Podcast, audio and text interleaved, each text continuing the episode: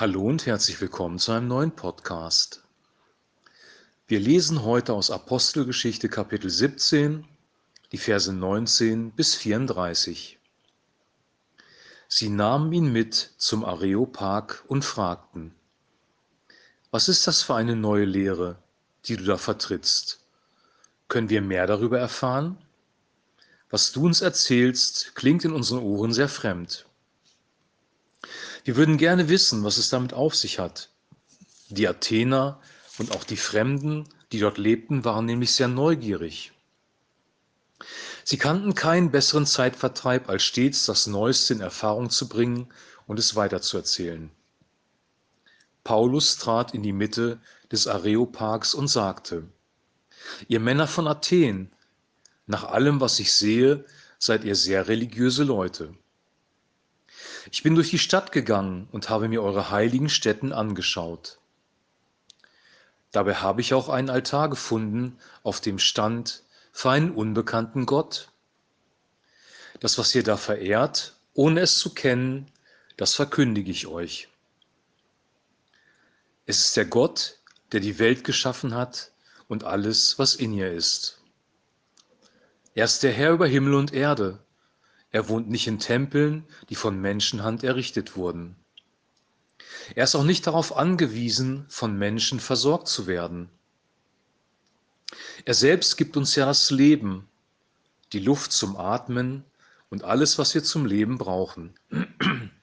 Er hat aus einem einzigen Menschen die ganze Menschheit hervorgehen lassen, damit sie die Erde bewohnt. Für jedes Volk hat er festgesetzt, wie lange es bestehen und in welchen Grenzen es leben soll. Er wollte, dass die Menschen nach ihm suchen, ob sie ihn vielleicht spüren oder entdecken können. Denn keinem von uns ist er fern. Durch ihn leben wir doch, bewegen wir uns und haben unser Dasein. Oder wie es einige eure Dichter gesagt haben, wir sind sogar von seiner Art. Weil wir Menschen also von Gottes Art sind, dürfen wir uns nicht täuschen. Die Gottheit gleicht keineswegs irgendwelchen Gebilden aus Gold, Silber oder Stein. Die sind nur das Ergebnis menschlichen Könnens und menschlicher Vorstellungskraft. Nun, Gott sieht nachsichtig über die Zeiten hinweg, in denen die Menschen ihn nicht gekannt haben. Aber jetzt fordert er die Menschen auf, alle und überall ihr Leben zu ändern. Denn er hat einen Tag festgesetzt, an dem er über die ganze Welt ein gerechtes Gericht halten wird. Und zwar durch den Mann, den er dazu bestimmt hat. Dass dieser Mann wirklich dafür bestimmt ist, hat Gott allen Menschen durch seine Auferweckung vom Tod bewiesen. Als die Leute Paulus von der Auferweckung vom Tod reden hörten, lachten einige ihn aus.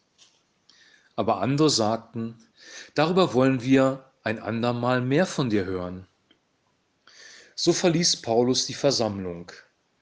Einige Leute schlossen sich ihm an und kamen zum Glauben. Unter ihnen waren auch Dionysus aus dem Areopag, eine Frau namens Damaris und noch einige andere. Soweit der heutige Text.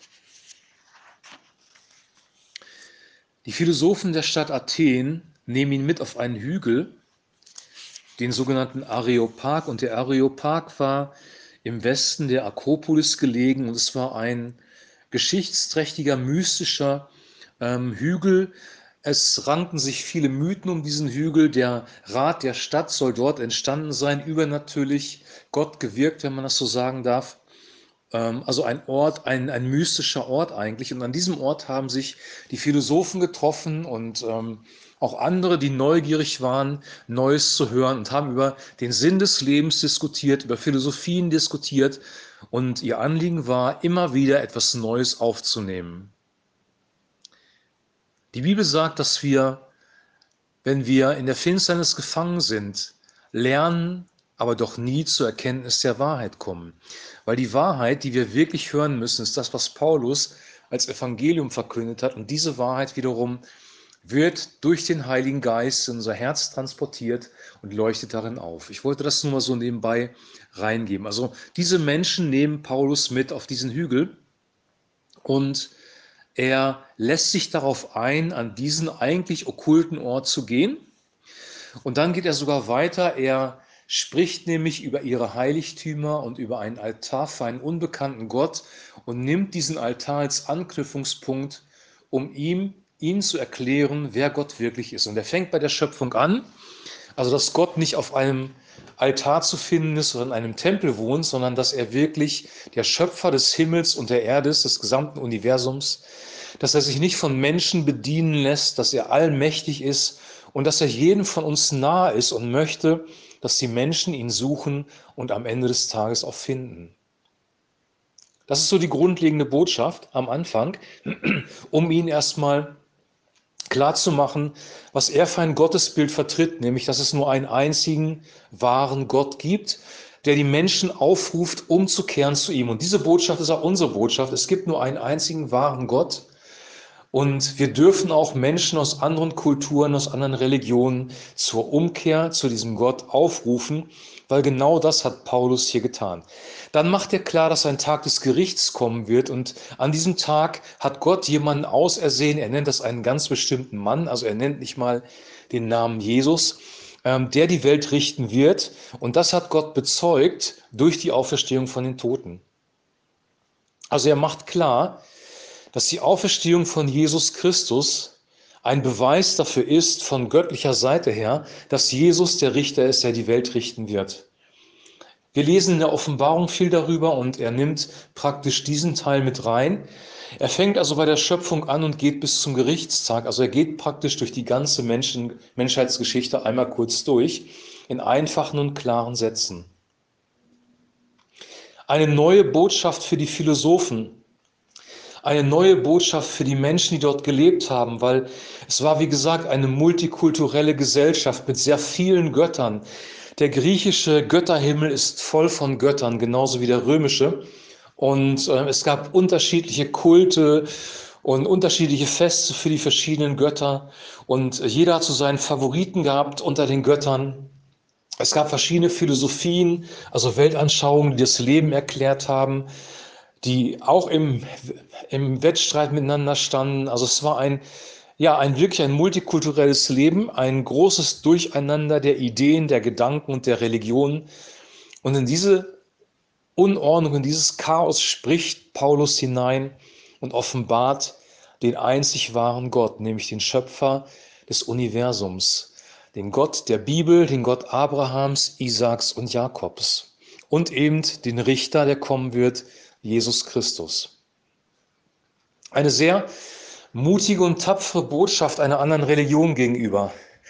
Aber Paulus gibt diese Botschaft weiter, weil das die Botschaft ist, die die Menschen retten wird. Er hat ja beim letzten Mal, davon haben wir im letzten Podcast gehört, über das Evangelium gesprochen, über die Auferstehung von den Toten. Also sie hatten offensichtlich das Evangelium von der Erlösung schon gehört. Und jetzt kommt er zu Gott, dem Vater, der das All geschaffen hat, und zu Jesus Christus, dem König und Richter, der am Ende der Tage wiederkommen wird. Im Prinzip die Botschaft des Neuen Testamentes. Wir sehen, dass auch diese Botschaft von Paulus wieder, obwohl er die Menschen dort abgeholt hat, wo sie gestanden haben, ähm, Widerstand hervorgerufen hat. Einige haben ihn ausgelacht, aber andere haben auch wiederum die Botschaft aufgenommen. Und zwei werden hier beim Namen genannt, nämlich Dionysus und ähm, Damaris, eine Frau. Diese beiden werden hier mit Namen genannt.